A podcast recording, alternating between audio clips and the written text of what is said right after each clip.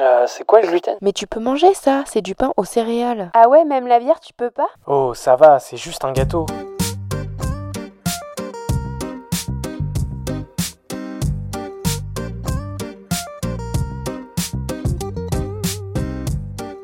Bienvenue dans le Gloomy Club. Le Gloomy Club est un podcast et bien plus encore dédié au sans gluten, pour les intolérants et hypersensibles au gluten, mais également pour toutes les personnes curieuses qui souhaitent en savoir plus sur cette alimentation. Dans ce club, tu trouveras des échanges, des partages d'expériences et des patients qui ont entrepris sur le marché du sans gluten. J'espère te faire découvrir des marques, des personnes, des parcours qui te permettront de te sentir moins seul ou d'en apprendre plus sur ce domaine. Bienvenue dans un tout nouvel épisode du Gloomy Club. Aujourd'hui, j'ai le plaisir de vous présenter le parcours de Mélanie, que vous connaissez peut-être au travers des réseaux sociaux sous le nom de Le sac à dos de Mel. L'aventure de Mélanie avec la maladie cœliaque a débuté bien avant son diagnostic en février 2009. Les premiers symptômes sont apparus en juillet 2005, mais ce n'est qu'en septembre 2005 qu'elle a franchi un nouveau chapitre de sa vie en entamant ses études en école d'infirmière. Cependant, les défis n'ont pas tardé à se manifester. En novembre de cette même année, Mélanie a fait un don du sang, mais l'appel qui a suivi était inattendu, une anémie sévère avec un taux anormalement bas. L'urgence de la situation l'a conduite aux portes de l'hôpital où elle a reçu des compléments de fer pour rétablir son état de santé. C'est à ce moment qu'a surgi la nécessité de creuser plus profondément pour découvrir la cause sous-jacente de cette anémie. Mélanie a consulté des professionnels de santé pour résoudre ce mystère. Outre son anémie, elle ressentait également d'intenses douleurs abdominales qui semblaient la tourmenter. Guidée par la recherche de réponses, elle a été dirigée vers un gastro-entérologue qui a orchestré une série d'examens, notamment une coloscopie et une fibroscopie.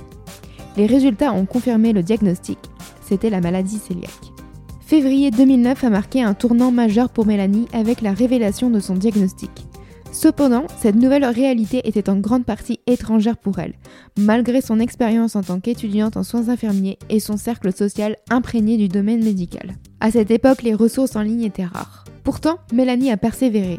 Elle a relevé le défi de s'adapter à une alimentation sans gluten avec le soutien chaleureux de son entourage. À travers un parcours semé de découvertes et d'ajustements, elle a fait face aux difficultés tout en insufflant une nouvelle passion dans sa vie, les voyages. En 2014, elle a créé son propre compte Instagram et son blog Le sac à dos de Mel. Un espace où elle partage ses découvertes de restaurants sans gluten et ses aventures à travers le monde. De l'Italie au Canada, des États-Unis à l'Allemagne, en passant par le Royaume-Uni, l'Autriche, l'Espagne, le Cambodge, le Maroc et bien d'autres destinations, Mélanie partage ses astuces et ses anecdotes de voyage pour inspirer et guider ceux qui suivent une alimentation similaire. Je vous laisse découvrir le parcours captivant de Mélanie, comment elle a transformé les défis de la maladie cœliaque en opportunités d'épanouissement personnel et comment elle a embrassé chaque voyage comme une occasion de découvrir de nouvelles saveurs et de partager son enthousiasme avec le monde. Je vous souhaite une excellente écoute à toutes et à tous. Alors bonjour Mélanie, bienvenue sur le Gloomy Club. Bonjour Euh, je suis ravie de t'accueillir aujourd'hui. Euh, on va parler de plusieurs sujets, donc euh, ton diagnostic de la maladie cœliaque, tes symptômes, ton compte Instagram et les voyages. Donc j'aimerais bien que tu commences par me présenter un peu, toi, ton parcours, ton diagnostic et les symptômes. Ok, donc moi c'est Mélanie, j'ai 36 ans.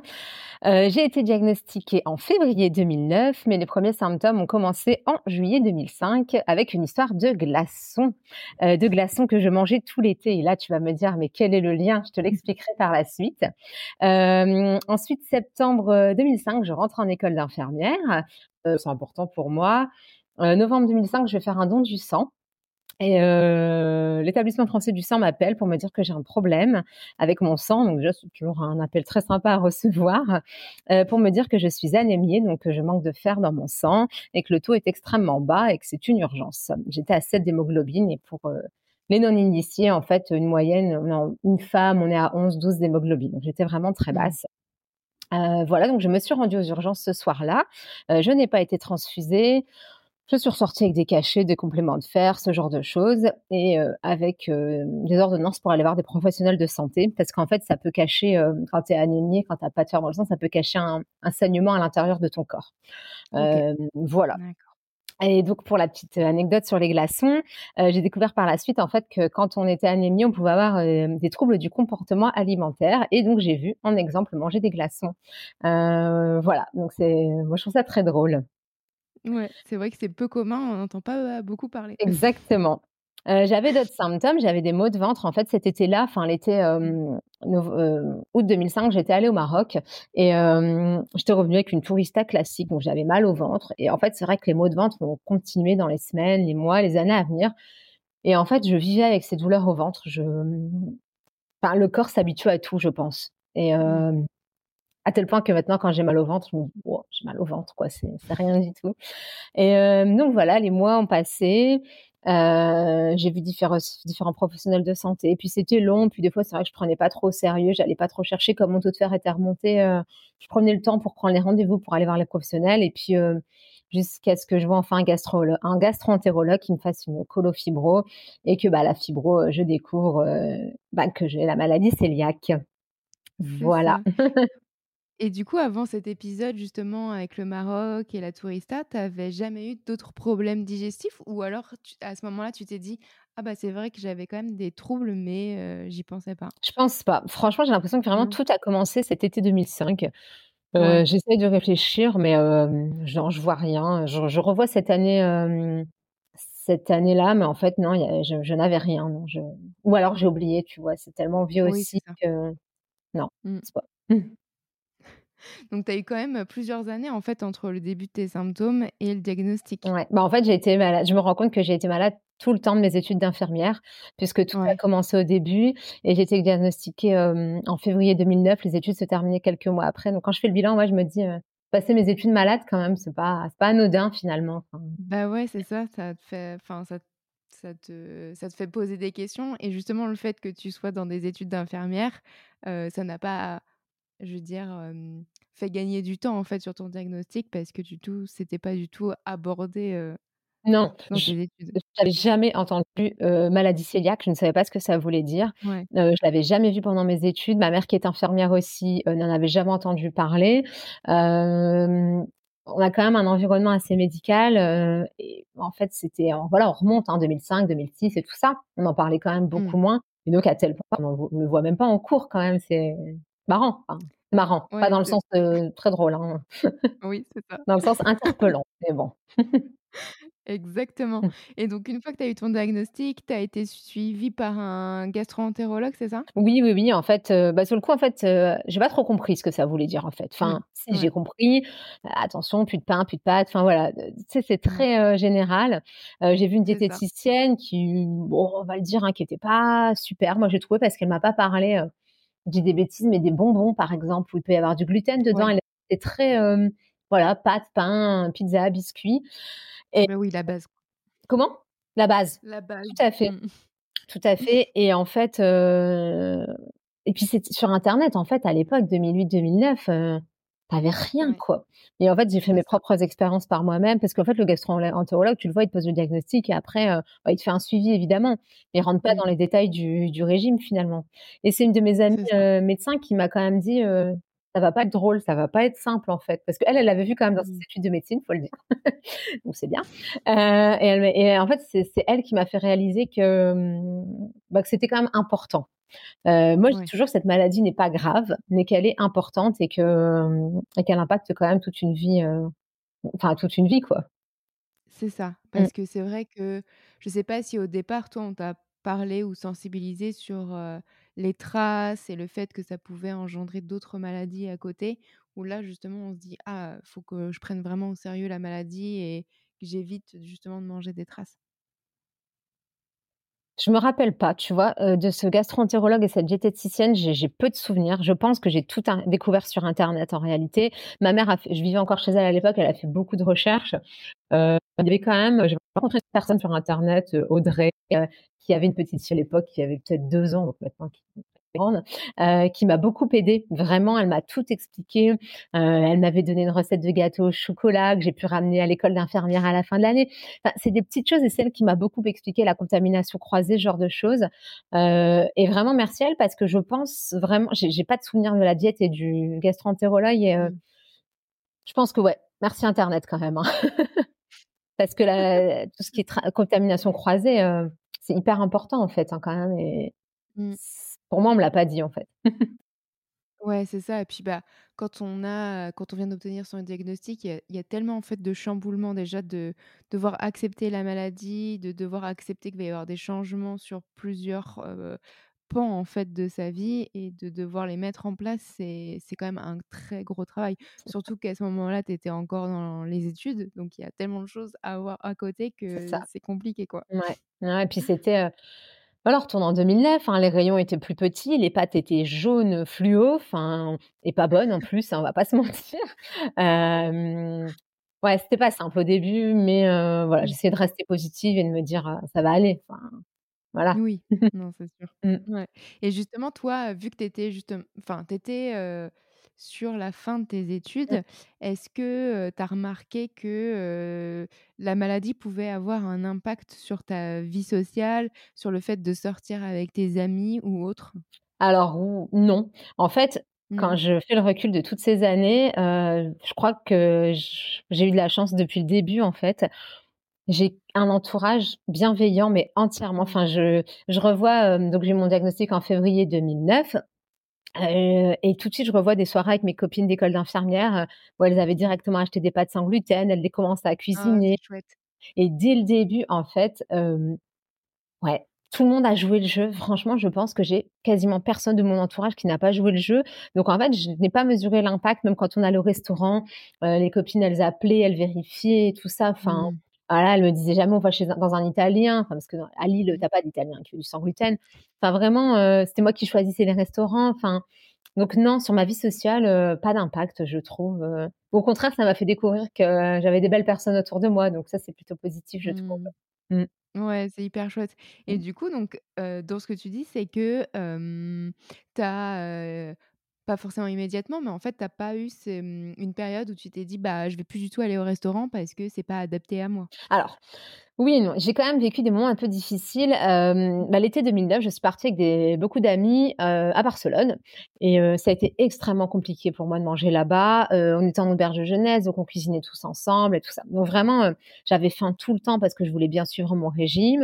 Heu, je très mal vécu ce voyage. J'ai adoré ce voyage, mais je l'ai très, très mal vécu et en novembre 2009, euh, je venais de passer mon diplôme d'infirmière et je suis partie à New York avec une de mes copines de l'école d'infirmière.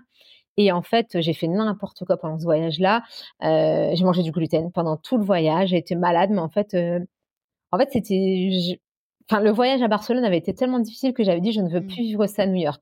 Ce qui avec le recul est très drôle parce que quand j'y suis retournée quelques années plus tard, j'ai vu qu'à fait New York on pouvait manger sans gluten tout à fait facilement et que je pense qu'en 2009 ça devait déjà être le cas. donc j'ai quand même une période, ouais, on va dire entre juillet et novembre, décembre, où ça a été compliqué.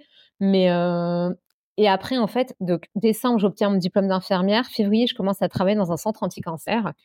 Et là, je me dis, Mélanie, pas que ça dans la vie. C'est ta seule maladie. Elle est importante, je le redis, mais elle est pas grave. Donc, tu vas gérer. Mmh. Ça va aller. Et en fait, de voir ces gens malades avec un cancer, ça m'a mis une claque et je me suis dit, tu vas gérer. Et en fait, à partir de là, j'ai plus fait aucun écart, en fait. Euh, j'ai pris la maladie au mmh. sérieux et bah voilà, je me disais, eux, ils sont malades, ils peuvent pas faire grand chose. Toi, tu peux faire quelque chose pour aller bien, donc vas-y. Ça m'a vraiment aidé en fait de commencer ce travail mmh. dans anti-cancer. Vraiment, ça m'a, ça m'a beaucoup aidé. Mmh. Ouais, c'est chouette.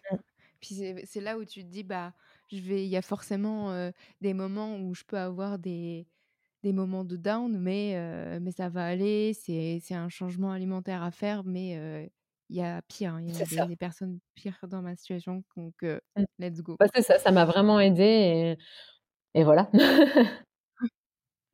Trop chouette. Et du coup, toi, tu as, mmh, remarqué quand même qu'il y avait quelques difficultés auxquelles tu étais confrontée en passant au régime sans gluten? Par exemple, l'accompagnement, comme tu disais, qui n'avait pas forcément été... Bah, ça oui, mais finalement, comme j'ai réussi par moi-même à, à trouver les réponses, ça a été. Mmh. Euh, mon entourage a toujours bien compris, donc ça c'est chouette. La seule difficulté que j'ai eue, c'est très drôle d'ailleurs. En fait, je travaillais une nuit à l'hôpital les trois premières années, et en fait, quand on travaille, je crois plus de 10 heures, on doit nous fournir un plateau repas. Donc au début, j'ai essayé de demander un plateau repas sans gluten dans un hôpital hein, quand même. Enfin voilà, impossible. Et en fait, au bout d'un moment, je me suis rendu compte que les plateaux repas, il y avait quand même beaucoup de riz et de mmh, pommes de terre, donc naturellement sans mmh. gluten, mais qu'il y avait toujours une grosse sauce posée dessus. Donc je demandais des repas sans sauce, comme ça au moins Et là, c'était galère, franchement. Je pense que la grande Ah difficulté, c'était à l'hôpital, où finalement je devais ramener mon propre repas, alors que j'avais le droit quand même à un repas, heu, pris en charge. Mais, heu, ouais, ma difficulté, ça a été là, heu, c'est drôle. D'accord. Ouais, mais c'est pas la première fois pas forcément sur la partie justement professionnelle de oui. santé puisque toi tu y travaillais, mais on m'avait déjà, remonté le fait que, quand on est hospitalisé par exemple et qu'on a un plateau, bah, on dit qu'on est cœliaque et en fait on a un bout de pain dans le sur le plateau. Et ouais, ouais. Mais en fait, je veux pas, blâmer les soignants, enfin, Ah enfin, les pas les les pas les, mmh, justement les les défendre, mais c'est vrai qu'en fait, c'est tellement peu connu finalement. Après, ils peuvent faire leurs recherches aussi par contre. Enfin, je veux dire, moi, quand j'ai un patient qui me parle d'une maladie que je ne connais pas, je cherche quand même. Voilà. Mais mais c'est vrai que c'est pas connu et du coup après, heu, moi j'ai alors on n'en avait pas trop à l'hôpital, mais, heu, j'ai essayé d'expliquer un peu vraiment à mon entourage, hem, professionnel ce que c'était cette maladie et que c'était une vraie maladie et que c'était pas, c'était quand un patient nous disait: «Je mange sans gluten», qu'il fallait, faire les choses bien en fait. Mmh. Mais je pense que sur mes 7 ans que j'ai passé à l'hôpital, j'ai dû avoir 1 ou 2 patients qui mangeaient sans gluten. Mais bon, du coup, quand ils sont venus dans mon service, ça s'est très bien passé. Exactement et chouette. justement tu fais bien attention au Exactement, voilà, je mettais pas de pain. et donc toi, donc tu as créé un compte, Instagram, le sac à dos de Mel. Tu l'as créé quand? Ah, c'était en 2014 ou 2015, quelque chose comme ça. Ouais et du coup, tu as, tu as souhaité, en fait, partager tes bonnes adresses, c'est ça? Sans gluten, partager aussi, toi, ta vie, avec la maladie cœliaque, c'est C'est ça? ça. En fait, moi, j'adore voyager, c'est vraiment ma passion, numéro 1 et hem, donc après ce voyage désastreux à New York, quelques mois plus tard, je suis allée à Rome et la révélation puisque bon, on en a déjà parlé sur ton podcast, j'ai entendu l'Italie, c'est le pays des Mmh. cœliaques et je me suis dit: «Ah mais en fait, c'est peut-être facile en voyage» et en fait, je me suis rendu compte que c'était, heu, formidable à droite et à gauche et du coup, heu, voilà, je partage, heu, je partage mes mes bonnes adresses sur le blog, en story sur, Instagram. Mais c'est vrai que je fais pas trop de photos de de plats, ce genre de choses. Je préfère, partager des photos de paysages, voilà. Mais, heu, voilà, partager les adresses, ça me tient à cœur et surtout partager des adresses que j'ai testées parce Mmh. qu'on peut trouver des adresses répertoriées et voilà, mais moi, sur mon blog, je ne partagerai que des adresses que j'ai testées et je serai je suis aussi très transparente si, heu, j'ai été un petit peu malade, si j'ai Mmh. senti que le serveur ne ne connaissait pas vraiment ce que c'était, enfin, voilà. Ouais, vous ressentiez avec les adresses, c'est vraiment très Et chouette. oui. Mmh. Et du coup, toi, quels sont un peu les pays et les régions que tu as visitées, heu, depuis ton diagnostic? Ouh là, alors, Italie, énormément parce que déjà rien que de mettre un pied là-bas, je sais que je vais bien manger. Canada, USA, Allemagne, Royaume-Uni, Autriche, Belgique, Cambodge, Espagne, heu, Maroc, Pays-Bas, Slovénie, Pologne, heu, Thaïlande, Suède et Danemark. Eh Voilà. ben, ça en fait, c'est pas mal. Mmh. Et du coup, tu as des pays qui t'ont vraiment, heu, surpris justement sur, l'alimentation sans gluten? Alors je savais que l'Italie, Canada, USA, ce serait très facile effectivement, j'ai eu Ouais. aucune difficulté. La Belgique, ça ressemble beaucoup à la France. Ce que je veux dire par là, c'est qu'en fait, c'est pas très simple quand même, heu, le sans gluten. Mmh. Un pays qui m'a beaucoup surprise, c'est que là, je suis allée à Marrakech en mars et je pensais que ça allait être extrêmement difficile de manger sans gluten. J'avais pris plein de trucs dans mon sac, je repars tout ce que j'avais Ouais. pris. Donc été très surprise en positif et ça fait plaisir en fait, enfin, Mmh. voilà. Trop chouette. Sinon, c'est vrai heu qu'on se dit, bah, ça peut être tagine, semoule de couscous et du coup, bah, ça va être ça. plus compliqué, mais pas forcément du coup. Bah non et puis j'ai même trouvé une super boulangerie qui avait tout un corner sans gluten, mais c'était incroyable, c'était tellement bon, enfin, oh là là. On en a l'eau à la bouche. Ah ouais, non, c'était incroyable. Donc vraiment le enfin, je vais pas dire le Maroc parce que Marrakech, ça reste quand même une ville, heu, particulière au Maroc, mais en tout cas Marrakech m'a vraiment surprise, c'était très chouette, j'ai pu mon mon pain sans gluten a fait un voyage de la France au Maroc et puis est revenu au Maroc en fait, heu. Il a vu du pays, mais il est rentré en Il a le droit de voyager lui aussi, hein. Exactement. Ouais. Et quelles astuces tu pourrais donner justement aux personnes qui doivent, du coup voyager et qui ont peur justement de des contaminations croisées en voyage? Alors, quelqu'un qui a peur des contaminations croisées, ça va être quand même, je pense, de privilégier les adresses 100 % sans gluten. Parce que c'est vrai Mmh. que quand on va dans un restaurant, classique, mais qui propose, des produits, une carte sans gluten, il y a quand même un risque de contamination croisée.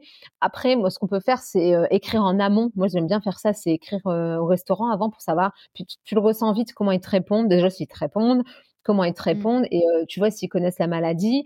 échanger avec le serveur au moment où on est dans le restaurant. Et puis, et puis se lancer quand même parce que par exemple en Thaïlande, bah, ils parlent pas anglais. Alors tout le monde me dit ah c'est formidable la Thaïlande, il y a du riz, c'est facile, nanani nanana. Ouais mais non parce que les sauces c'est hyper compliqué là-bas. Donc moi des fois je me suis dit bon bah je commande, on verra bien. Et bon j'étais pas j'ai pas été malade une seule fois en deux semaines donc voilà. Ah, c'est chouette. Mais mmh. mais ne pas hésiter à, à écrire en amont au restaurant, je pense que ça peut être pas mal. Ouais. Non, c'est bien. tu passes par les comptes Insta généralement pour, pour les contacter Oui, tout à fait, exactement. Ouais, ouais. Et pour trouver des bonnes adresses, euh, ce que je fais, c'est d'abord, euh, bon, je vais dans Google et puis je tape, euh, je sais pas, mmh. Paris sans gluten. et après, je, aussi, je passe aussi sur Instagram où je, je tape le hashtag Paris sans gluten. Et puis, par exemple, si c'est en Italie, je commence par l'écrire en italien. Puis après, je vais écrire Bologne senza glutine, par exemple. Et en fait, là, tu as plein de photos qui ressortent et tout ça. Enfin, testé par d'autres cœliaques du monde et c'est super parce que as plein, enfin, tu trouves plein d'adresses comme ça, quoi. C'est ça, exactement. Je pense qu'on a tous les mêmes techniques euh, quand on part en vacances. C'est clair. Et du coup, moi, je regarde euh, toutes les photos, je suis là, ah, ah J-5 et je mange une bonne pizza. Ça. ah ouais, exactement. le voyage, en fait, enfin, j'ai découvert, enfin, le voyage, il est ce qu'il est. J'adore voyager, découvrir des paysages, voilà.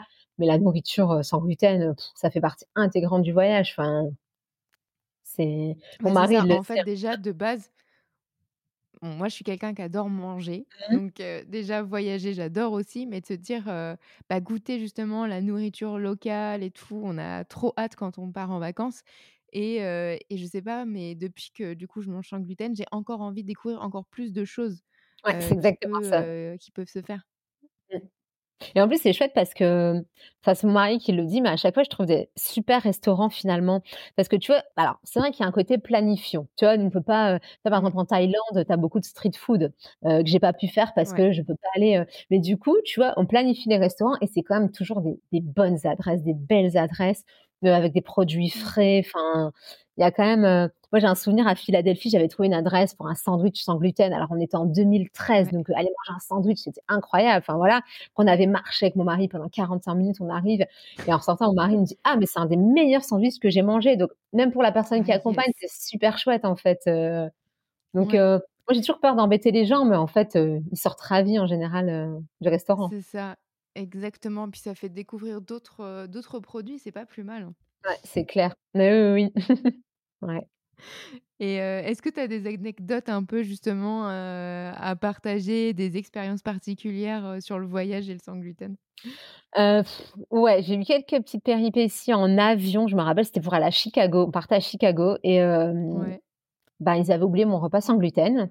Et ouais, quand je pars dans certains endroits comme bah, les États-Unis et l'Italie, je prends rien sans gluten dans mes affaires parce que je vais, parce que je vais dans des pays où je vais pas galérer.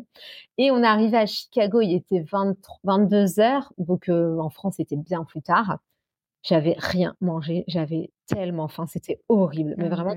Et en plus, l'hôtesse de l'air et le steward, ils n'en avaient rien à faire en fait. Enfin, ils ont même pas essayé de trouver. Euh, je sais pas, me donner un paquet de chips supplémentaires, enfin, de, ouais, ou un yaourt ou quelque chose. Rien du tout. Ça m'était déjà arrivé pour aller en Cambodge, je crois. Euh, et en fait, ils avaient, enfin, pour le coup, la steward s'était donné euh, pour me trouver un repas sans gluten et euh, bah, il, avait, bien assuré. Bon, alors là, pour aller à Chicago, vraiment rien à faire. Je me rappelle, je suis arrivée à Chicago, on pose notre valise on trouve un magasin ouvert, je vais acheter mes céréales sans gluten et là je me revois à minuit en train de manger mon bol de céréales sans gluten. Enfin, j'avais tellement faim. Enfin, c'était c'était dur. Donc, euh, je ne le referai plus si je vais euh, même dans un pays euh, où le sans gluten est roi, toujours prendre quelque chose quand même. Je le sais en ouais, pour le voyage. C'est ça. Jamais. Et une anecdote un peu négative, j'en parle sur mon blog à Naples. je revois la photo d'ailleurs, elle est très drôle parce que je suis là avec ma pizza, tu sais, je, pose et tout ça. Je mange la pizza, elle est délicieuse. Et en fait, une demi-heure après, j'étais malade comme un chien. Enfin, vraiment. Oh et je me dis, c'était même pas de la contamination croisée, c'est pas possible. J'ai eu une pizza avec du gluten, c'est. Enfin, voilà. Du coup, j'en parle sur mon blog en disant, voilà, j'ai l'air très heureuse sur la photo, mais n'y allez pas parce que moi j'ai eu ce problème-là. Donc, Mais parce que c'était écrit que c'était de la pizza sans gluten bah, En fait, j'ai commandé une pizza sans gluten, ça j'en suis sûre. Mais est-ce qu'il y a eu un problème en cuisine ou je ne sais pas De toute façon, tu vois, je suis pas retournée le lendemain après. Enfin, moi, ça m'épuise ce genre de truc et donc je sais mmh. pas, je sais pas ce qu'il y a eu derrière, mais en tout cas, c'était pas de la contamination croisée parce que contamination croisée, j'ai un peu mal au ventre, tu vois, je sens, je me dis mmh. oh là là, là c'était, j'ai été très malade, enfin vraiment. donc voilà, ça fait partie du, voyage aussi, c'est, ça fait partie du risque. aussi. Pas. Ouais. Et je ne recommande pas cette adresse du coup, effectivement. mais j'en parle sur le blog du coup. On mettra le lien pour voir la photo de avant la joie et puis après non. C'est ça, ouais. et tiens, j'ai une question pour toi parce que moi, moi, j'ai jamais fait de long courrier. J'ai toujours, enfin, j'ai voyagé Espagne, Portugal, Belgique, donc c'est de la France, c'est vraiment des, des, des, des, petits voyages. là, je dois préparer par exemple un long voyage. Comment ça se passe justement pour demander un plateau de repas sans gluten? En fait, quand tu réserves ton billet d'avion, alors soit tout de suite, soit après, en fait, tu peux choisir ton repas parce que tu as aussi le repas sans viande, végétarien. Euh, donc, en fait, c'est à ce moment-là. Euh, c'est soit tout de suite, ils vont te le demander, soit après, tu retournes dans ton. Tu t'es créé un, profil, en fait, et tu retournes dans le profil pour euh, choisir ton repas sans gluten. Ok, voilà. d'accord, ouais, donc c'est hyper, enfin, c'est bien mis en avant, il n'y a pas à chercher pour trouver les petites lignes écrites en six points là où tu es en train de chercher. non, non, j'ai aucune difficulté. Par contre, j'ai un, un, coup de gueule. Je peux citer la compagnie ou pas? Ah bah moi, je suis pas sponsorisée, hein, donc vas-y. Air France, ils sont géniaux. Par contre, ils me saoulent à chaque fois parce qu'ils me mettent un plateau sans fromage. Et je leur dis, ah ouais? je suis pas intolérante au lactose, je veux mon camembert. Surtout quand je reviens des États-Unis, tu sais que t'as pas mangé de fromage depuis 2-3 semaines. Tu es content d'avoir ton petit camembert? Parce que mon mari, il a son camembert sur son plateau qui me donne gentiment, évidemment. Mais euh, en fait, je pense que, alors, je peux comprendre aussi, mais je pense que tu sais, ils font des plateaux euh, euh, sans lactose, sans gluten. c'est un plateau unique. Exactement. Et je comprends, mais donnez-moi mon camembert quand même. J'ai le faut le piquer dans le plateau d'à côté, c'est ça? C'est ça, bah ouais, attends. non, mais c'est un détail, mais je l'aurais déjà écrit. Et d'ailleurs, une fois, le steward me dit, euh, je lui dis, bah, vous avez oublié mon camembert, tu vois, moi, je la joue comme ça, parce que.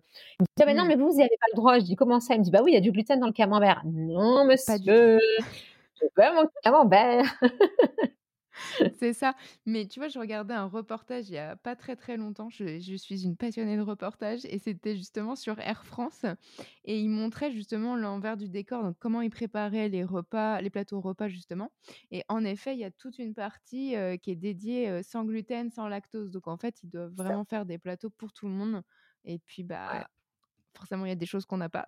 je comprends hein, dans le fond et, et c'est pas très grave. Hein, c'est un détail, je le dis vraiment en rigolant, mais non, c'est rien. Mais on peut toujours faire une demande. Hein. Air France, s'il vous plaît, on veut le camembert. Exactement. et du coup, est-ce que tu as des conseils que tu pourrais donner à des personnes justement qui sont atteintes de la maladie cœliaque et qui souhaiteraient voyager, mais qui ont toujours un peu cette peur de se dire bah est-ce que je vais réussir à pouvoir manger à l'extérieur C'est vrai que ça, ça revient beaucoup sur certains épisodes de certaines personnes qui n'osent déjà pas aller au restaurant et voyager. Pour eux c'est un peu bah, le bout du monde de se dire «Oh, je vais rien trouver pour moi. Alors, ce qu'on peut faire, de, bon, bah, si, tout, si les gens veulent pas aller au restaurant, c'est prendre des choses dans sa valise. Moi, je sais quand j'étais à le mmh. Canada, alors je savais que j'allais trouver, mais c'est aussi pour une question pratique parce qu'au Canada, on a fait un road trip et des fois, on était quand même dans des petits villages un peu perdus dans les parcs nationaux et tout ça. Tu sais, c'est les sachets de riz minutes. Mmh que tu mets dans ta valise. J'en avais pris plein. Euh, en plus, ce qui est bien, c'est que par exemple aux États-Unis, tu as, souvent un micro-ondes dans ta chambre. Enfin, aux États-Unis, au Canada aussi, du coup, un micro-ondes dans ta chambre. Donc, tu vois, c'est chérie minute que tu mets euh, que tu mets à congeler. Prendre du pain, comme je te parlais tout à l'heure, mon pain au Maroc qui a voyagé. Bah, voilà, tu prends ton pain. Après, tu trouveras toujours fromage à tartiner, ce genre de choses et tout ça. Donc, moi, je pense partir avec une bonne base, des sachets de riz et du pain, des biscuits, euh, biscuits petit-déj pour le petit-déj. Et voilà, euh, partir avec mmh. cette base-là, moi, je pense que c'est amplement suffisant. Euh, après, le reste, il se trouve sur place. Enfin, voilà. Moi, je pense que faut essayer. faut peut-être essayer sur une petite, un endroit, euh, enfin, quelques jours déjà pour commencer. Je pense que c'est bien. Et enfin, je te dis, mon premier voyage où je me suis révélée, c'était à Rome finalement. J'étais partie que cinq jours et, euh, et j'étais partie avec du pain, ce genre de choses et tout ça. Et finalement, en fait, pareil, j'ai rien, j'ai besoin de rien. Donc, voilà, partir avec des choses faciles et voilà. ouais.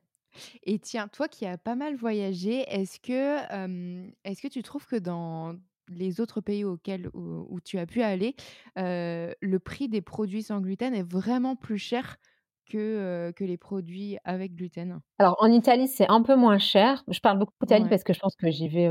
ça, cette année, on est en, juillet, je suis déjà allée trois fois cette année. Hein. donc voilà. Après, ça va suivre en fait le, le coût de la vie. Tu vois, par exemple, aux États-Unis, c'est un peu mmh. plus cher, mais comme tous les produits finalement. Et non, ça suit vraiment le coût de la vie. Par exemple, au Royaume-Uni, bah, c'est plus cher, mais c'est parce que le Royaume-Uni est plus cher, en fait. Mmh. Voilà, pour moi, ça suit le coût de la vie du pays où on est, quoi. Ouais. Exactement. Parce que, tu vois, je suis je sais qu'au Portugal, c'est vraiment pas cher. Après, le niveau de vie est bah, beaucoup plus bas aussi au Portugal. Mais du coup, quand tu y vas, tu te dis: «Oh là là, mais c'est la mine d'or ici», et tu te retrouves à acheter plein de paquets. Oh oui. Bah, moi, quand je rentrais des États-Unis, bon, je partais toujours avec une grosse valise en soute et une valise cabine et l'anecdote, c'est que enfin, je dis quand j'y allais parce que je suis pas allée depuis le covid, c'est qu'en fait, dans ma valise cabine, il y avait plein de paquets de céréales parce que alors moi, je suis une fan de céréales, sauf qu'en fait, en France, ça coûte une fortune. En fait, tu as 2 bols, tu fais deux bols et tu as payé ça 6 euros. Et du coup, en plus, aux États-Unis, tu as une variété un peu plus sympa. Et du coup, ma valise cabine, elle était pleine de paquets de céréales euh, dedans, quoi. Donc, euh, ouais, c'est moins cher quand même. Euh. Il y a des endroits où c'est moins cher. Mais c'est vrai que tu dis Portugal, ouais, c'est clair. Je suis allée, ça coûte rien, quoi. Mais ça suit le coût de la vie. Ça suit le coût de la vie. Exactement. Donc, mmh. Ça, c'est vrai. Et est-ce que toi, tu as, peut-être des idées de comment on pourrait sensibiliser justement les professionnels, bah, que ce soit de l'hôtellerie, mais aussi du voyage, toi qui voyages beaucoup, sur bah, les personnes qui mangent sans gluten? Bah, J'ai déjà essayé, bah, notamment les compagnies, les hôtels et tout ça. Et en fait, c'est, tu vois, moi je passe, je passe beaucoup par les, enfin, Gmail, mais par Instagram finalement, mmh et en leur expliquant ce que c'est, en leur expliquant simplement, mais en fait, il y en a qui s'en fichent royalement. En fait, on n'est pas leur. Euh, enfin, ils savent qu'ils auront des clients, donc en fait, c'est pas leur. Euh, ça. ne les intéresse pas. Euh, après, selon les pays, tu vois, par exemple, là, il y a pas longtemps, j'étais en Italie, puis petit déj inclus à l'hôtel, et donc j'écris pour savoir s'il y a du pain sans gluten. Le monsieur me dit non, mais je vais aller vous en acheter, vous inquiétez pas. Donc, et tu vois, il savait ce que c'était et, et il est allé m'en acheter en plus. Hein, vraiment, j'avais mon pain et tout ça. ouais, adorable. Mmh. Vraiment adorable.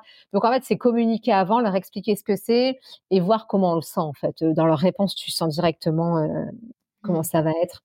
Mais je trouve que c'est pas simple encore. Enfin, voilà. Il y a encore du travail. Ah ouais, mais surtout si tu prends la France, il y a un travail. Ouais, ça c'est ça, c'est un peu le débat que j'ai avec tout le monde qui passe dans le podcast. Mais bon, on essaye de faire le maximum. Ce que moi, j'aimerais bien déjà, je trouve, c'est dans les restaurants, on peut demander la carte des allergènes, mais rien que sur la liste du menu, d'avoir les petits icônes, ce serait déjà nous faire gagner pas mal de temps. C'est clair. Comme on, voit dans beaucoup de pays, finalement, hein, les icônes, c'est génial. Mais je sais pas si tu as remarqué, tu as plein de restaurants où il n'y a pas la liste des allergènes, en fait. Et ça, je fais pas. Ah, j'avoue que je fais pas trop gaffe parce que je vais souvent dans les mêmes restos que je connais finalement en fait. Mais et du coup, tu sais, moi, je leur écris et je dis Est-ce que je peux avoir la liste des allergènes? Donc ils me répondent Bah, on n'en a pas. Parce que tu sais, je fais souvent en amont hein, avant d'aller au restaurant. Mmh. Et je dis Mais là, vous êtes dans l'illégalité. Moi, je suis un peu casse-pied. Et après, j'ai plus de réponse en général. Mais non, mais c'est vrai, c'est pas. Voilà, ils sont dans l'illégalité. Normalement, il est censé avoir la liste des allergènes. Mais c'est vrai que, comme tu dis, l'icône, alors ça, c'est royal. Franchement, euh, on a un mmh. restaurant coréen à Lille euh, qui est génial, qui est trop bon d'ailleurs. Et euh, déjà, il est trop bon. Mais en plus, tu vois, tu as les icônes barrées sans gluten, végétarien et tout. Et ça, c'est top, quoi. Enfin, vraiment, ouais. Bah, c'est vraiment royal. Mmh. c'est et je pense que ça ne demande pas non plus énormément de travail au restaurateur, puisque s'il a la carte des allergènes, il sait quelle icône mettre bah, devant sa ligne de menu. Mais voilà, encore faut-il qu'il ait la carte des allergènes, qu'il s'intéresse à ce que c'est. Enfin, tu vois, on en revient encore à ça. Et, oui. et je crois qu'il y a beaucoup du travail encore à faire là-dessus. Et, je pense qu'en France, malheureusement, euh, pour beaucoup, c'est pas, c'est pas beaucoup, enfin, c'est pas toujours pris au sérieux, je trouve. Ouais, non, c'est vrai. Mmh. Mais tu vois, il y a certaines choses aussi, tu vois, sur la carte des menus où parfois Mmh, tous les ingrédients en fait ne sont pas mis sur la ligne du menu. Mmh. parfois, tu vois, par exemple, au dessert, tu te dis, tu vois mousse au chocolat, tu dis, ah, bah, mousse au chocolat, je peux. Et là, tu vois ta mousse arriver avec plein de petits gâteaux émiettés dessus. Tu es là, oh non. Mmh. Bah, ou comme les glaces, tu sais. Moi, je suis tout le temps là. Donc, je vais prendre une glace. Par contre, si vous mettez une, euh, vous mettez une cigarette dedans, enfin, je sais plus comment ça s'appelle là. Surtout, la mettez pas. Hein. Ils me regardent. Les langues de chat. Ouais, voilà, c'est ça. Exactement. J'ai oublié de faire le nom. Et ils me regardent. alors, des fois, ils la mettent ils arrivent avec la glace, tu leur dis bah non, je peux pas. Enfin, tu vois, tu passes par la casquette. J'avais reçu, j'avais vécu un, un, un, événement comme ça où j'avais dit ah vous mettez pas de langue de chat? Elle me dit ah non non mais pas de langue de chat. La glace elle arrive avec des micados plantés dedans. J'étais ah, mais ça va pas du tout. Et, ça, et, en plus, ils sont tellement contents de leur dessert, tu sais. je vous ai pas mis de langue de chat, je vous ai mis plein de mi-cadeaux, du coup. Euh, Bah non, ça va pas du tout. et des fois, tu vois, j'ai pas envie d'être. Euh, je me rappelle d'une fois, bah, il y avait donc cette fameuse langue de chat, et puis mon mari dit, bah, dis-leur, et je dis là, non. Du coup, il la prend, puis il racle bien, tu sais, euh, là où ça a touché. Alors, c'est pas génial, mais des fois, t'en as marre aussi de, de dire les choses, je trouve. alors que c'est légitime, hein, mais euh, c'est fatigant aussi de. C'est vrai. Moi, je suis un peu pareil. J'ai j'ai vraiment du mal parfois à le dire mmh. et parce que j'ai pas envie d'embêter les gens en fait. Je me dis bon, c'est mon problème, c'est ma problématique à moi, c'est pas celle des autres. Mmh. Donc mon copain est plus à dire bah non, tu lui dis et c'est lui qui va dire ah non, elle peut pas ça, elle peut pas ça. Mmh. Mais du coup bah c'est tout le temps en fait rabâcher le même message et du coup au bout d'un moment je dis bon c'est pas grave. Ouais c'est ça. Mais c'est c'est épuisant quand même. Hein, ouais. Et c'est pareil, nous, on a, on a un bar à salade à Lille où il y a plusieurs chaînes. D'ailleurs, il est très, très bon ce bar à salade.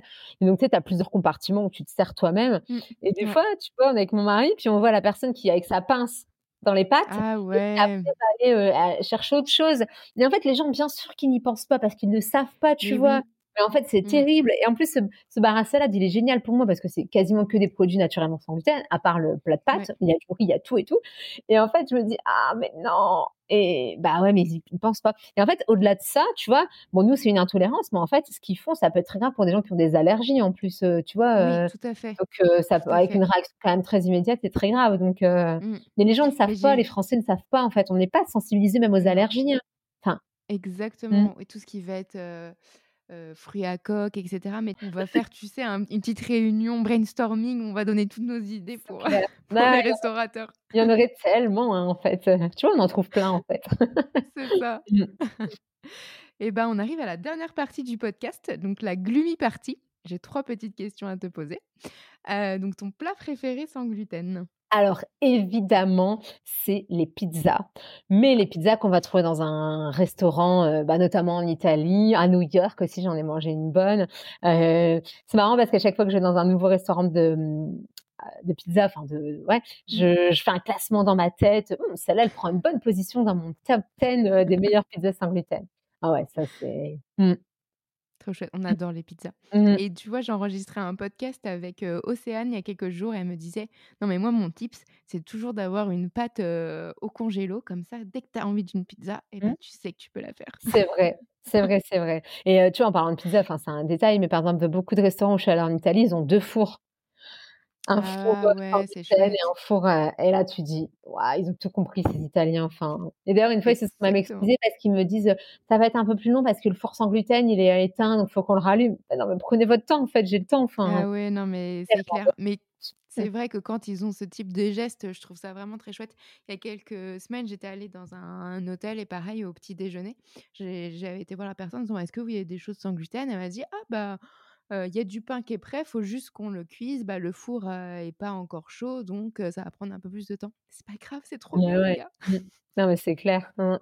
Et d'ailleurs, un petit, enfin, c'est peut-être pas l'endroit, mais il y a pour les grippins, tu vois, on sait que les grippins, contamination croisée, tout ça. Et il y a des petits sachets. Je sais pas si tu as déjà vu des petits sachets. Oui, j'ai vu passer ça. Ouais. Et donc, tu mmh. peux utiliser un grippin entre guillemets contaminé. Et moi, j'avais pris ça pour le Canada et c'était trop bien parce que du coup, parce que tu as quand même certains pains, s'ils sont pas passés au, au grippin, franchement, ils sont pas mangeables. Enfin, on va pas se mentir. Ouais. Et, mmh. et, ça marche très très bien. Et euh, ma belle-mère, j'en avais ramené un chez elle, elle le garde tout le temps. Et du coup, euh, quand elle fait des petits toasts à l'apéro, elle a mon petit sachet, elle utilise ça pour, euh, pour son grille-pain. Ah, c'est chouette. pas de contamination croisée, c'est vraiment très très bien. Donc, je C'est vrai que j'avais vu passer ça, mais j'en ai jamais acheté. Bah écoute, je ferai le test. Vraiment, je conseille. Et puis même si tu vas chez des amis, enfin tu vois, tu prends ton mmh. petit sachet, parfait. Nickel. Dans le sac à main. Et là, mais c'est ça, ça passe bien. ton compte Instagram préféré sur le sans gluten? Alors, j'ai cherché et j'ai du mal à trouver qu'un. Alors, est-ce que je pense Ah, tu as le droit d'en avoir plusieurs. Oui. alors, il y a No Gluten Tation. Je sais pas comment on dit. Oui, je vois. Je vois très bien. ouais, Sunny Delice. Alors, pour moi, c'est une pépite parce qu'elle a des recettes au top euh, sur son blog notamment. Enfin, voilà. Ouais. Euh, alors moi, il faut savoir que je ne cuisine pas du tout, mais vraiment euh, zéro zéro. C'est mon mari qui cuisine et du coup, je pense que dans nos échanges de mails avec mon mari, il doit y avoir beaucoup de liens qui vient du blog de Céline Delis. Enfin, franchement, elle fait des trucs. moi, je me rappelle de ses chouquettes. c'est trop bon. Ensuite, il y a Fait maison sans gluten. Euh, Ok. Hors No Glu que tu avais Oui. interviewé et No Gluten Food. Voilà, c'est des comptes avec qui j'échange Cool. bien et, euh, et voilà, j'aime beaucoup. Et puis même si son compte Instagram n'est plus dédié à ça, je- si elle passe par là, je vais faire un petit coucou à Audrey qui a été vraiment une, une mine d'or euh, au tout début de mon, diagnostic et je l'oublierai jamais. Enfin, voilà. Trop chouette. Mm. Bah, on, mettra, on mettra tous ces profils en avant du coup sur le compte Insta. Et ton restaurant préféré sur le en sans gluten? Alors, pareil, dur d'en choisir qu'un. Euh, alors, moi, en étant lilloise, euh, ce qui est très chouette, c'est que Paris, c'est vraiment pas loin. Donc, euh, Ouais. moi, je peux me faire des journées à Paris juste avec l'objectif d'aller manger. Enfin, voilà. non, mais vraiment, en fait, alors, j'ai d'autres objectifs, hein, bien sûr, mais. Euh, T'as le droit d'avoir que cet objectif. Ouais, c'est ça. Bah, par exemple, là, je suis allée en formation 4 jours à Paris fin mai. J'avais planifié tous mes restaurants dans ma tête, tu vois, c'était très. euh, Mm. donc, Little Nona, parce que leur pizza Ouais. gluten, c'est incroyable. Euh, et la manufacture du sans gluten, euh, qui est ouvert à. Montmartre il y a quelques mois ou peut-être une petite année, je sais pas. Et là, j'y suis allée au mois de mai. Pour les pâtisseries, c'était incroyable. C'était, c'était, c'était génial. Trop chouette. Ah bah écoute, j'ai pas encore été goûter, bah j'irai dans mon prochain voyage à Paris. Non, non. Et euh, juste, moi, j'habite quand même. Donc, j'habite pas Lille même, j'habite Villeneuve-d'Ascq, qui est une grande ville. Et j'ai la chance dans ma ville d'avoir une boulangerie entièrement sans gluten. Et Ah, ça, ça, ouais. ça c'est c'est être très chanceux. Ah là, mais ouais, je me rappellerai toujours quand j'ai vu passer l'info. J'étais au Canada et je vois l'info passer, euh, ouverture d'une boulangerie sans gluten sur la métropole lilloise. Donc déjà, j'étais un peu euh, comme une folle. Et là, je Tu vois Villeneuve d'Ascq. Je me suis dit, c'est incroyable. Enfin, c'est trop bien. Non, c'est vrai que c'est vraiment très chouette parce que c'est un peu la bataille hein, de trouver du pain ou des pâtisseries sans gluten. Donc, euh, Ouais. moi, tu vois, à Rennes, en Bretagne, j'en ai pas. Donc, c'est quand je vais sur Paris, bah, ça va, je peux, je vais très souvent sur Paris euh, pour le travail. Mm. Du coup, j'essaye de passer euh, dans deux, Ouais, trois boulangeries pour récupérer. T'en mets un peu au congélo, comme ça, tu te dis, bon, Ouais. j'ai quand même quelques, quelques stocks. C'est vrai que bah, toi, Rennes, t'es pas trop loin de Paris non plus. Mais Non, euh, va, je me ouais. dis, en, France, ça doit être vraiment compliqué. hein. Vra- Vraiment, euh, enfin, ça doit être monotone et ça doit être un peu plus. Après, il faut cuisiner, c'est ça aussi. Mais Ouais. enfin, moi, je Il y a déteste ça. maintenant, hem, tu tu sais, tu as quelques plateformes qui te permettent de la livraison. Alors, j'ai jamais testé, mais il y a tout à l'heure, on m'a reparlé du site, So Dame Dessert. Oui, oui, oui, tout à Alors, fait. j'ai jamais testé, mais j'ai vu qu'ils faisaient des, pains au chocolat ou chocolatine, hein, je Mmh. sais pas de Alors qui est de quel camp. Dans, le Nord, on n'a pas de camp, c'est petit pain dans le Nord qu'on dit. Ah! Oui, on est tout dans le combat. Eh ben, écoute, pain au chocolat, petit pain ou chocolatine, ils en font et donc je me suis dit: «Il fallait absolument que j'en commande» parce que vraiment, le pain au chocolat, c'était vraiment pour moi, c'est ma Madeleine de Moi Proust, aussi. vraiment. Moi aussi. Et je te comprends, moi aussi. Je pense que c'est un des trucs qui en boulangerie-pâtisserie qui manque le plus. Ouais. Ah ouais, Ah bah, oh, je me revois en avant mon diagnostic ou quand j'allais au travail, je passais par Mmh. la boulangerie acheter mon pain au chocolat le matin et je me dis: «Ah, ça me manque quand même». Bah, c'est la spontanéité qui manque, moi, je trouve. C'est ça, euh, exactement. parce que oui, tu vois, maintenant, euh, j'ai envie d'une petite, d'un petit truc au chocolat. Je peux aller à Carrefour m'acheter une paquet de chocolat. Mais mes collègues, par exemple, ils ont envie d'un. bah, ils vont à côté à la boulangerie du coin, ils vont ça. acheter un pain au chocolat. Enfin, tu vois, l'autre fois, ma collègue, elle arrive avec cinq pains au chocolat au boulot. Oh, je, les- je les voyais. Alors, j'ai plus l'odorat depuis trois ans, depuis que j'ai eu le Covid. Donc, ça, c'est très chouette Ah parce que voilà, bon, c'est pas grave. hein. Mais du coup, j'ai plus l'odeur. Et en fait, des fois, c'est bien de plus avoir l'odorat parce que Ouais, du coup, euh, parce que l'odeur du pain au chocolat, quand même, hein, c'est quelque chose. hein. c'est quelque chose, ouais. Mmh.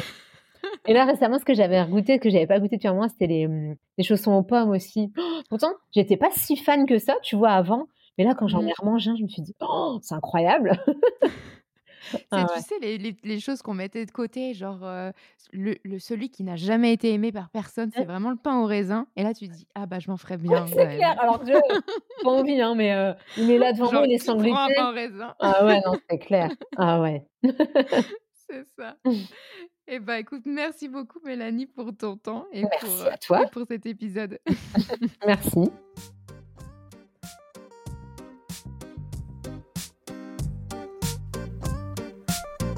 Merci d'avoir écouté cet épisode. J'espère que vous avez passé un bon moment. Vous pouvez retrouver tous les liens sur le site gloomy-club.fr. Si vous avez des idées de sujets, n'hésitez pas à me suivre et à m'écrire sur Instagram. Abonnez-vous au Gloomy Club sur votre plateforme de podcast préférée. Afin de soutenir le podcast, laissez une note et un avis sur Apple Podcast. Cela permet de faire connaître le Gloomy Club. Je vous dis à la semaine prochaine pour un nouvel épisode. Bye On top of the food chain, watching you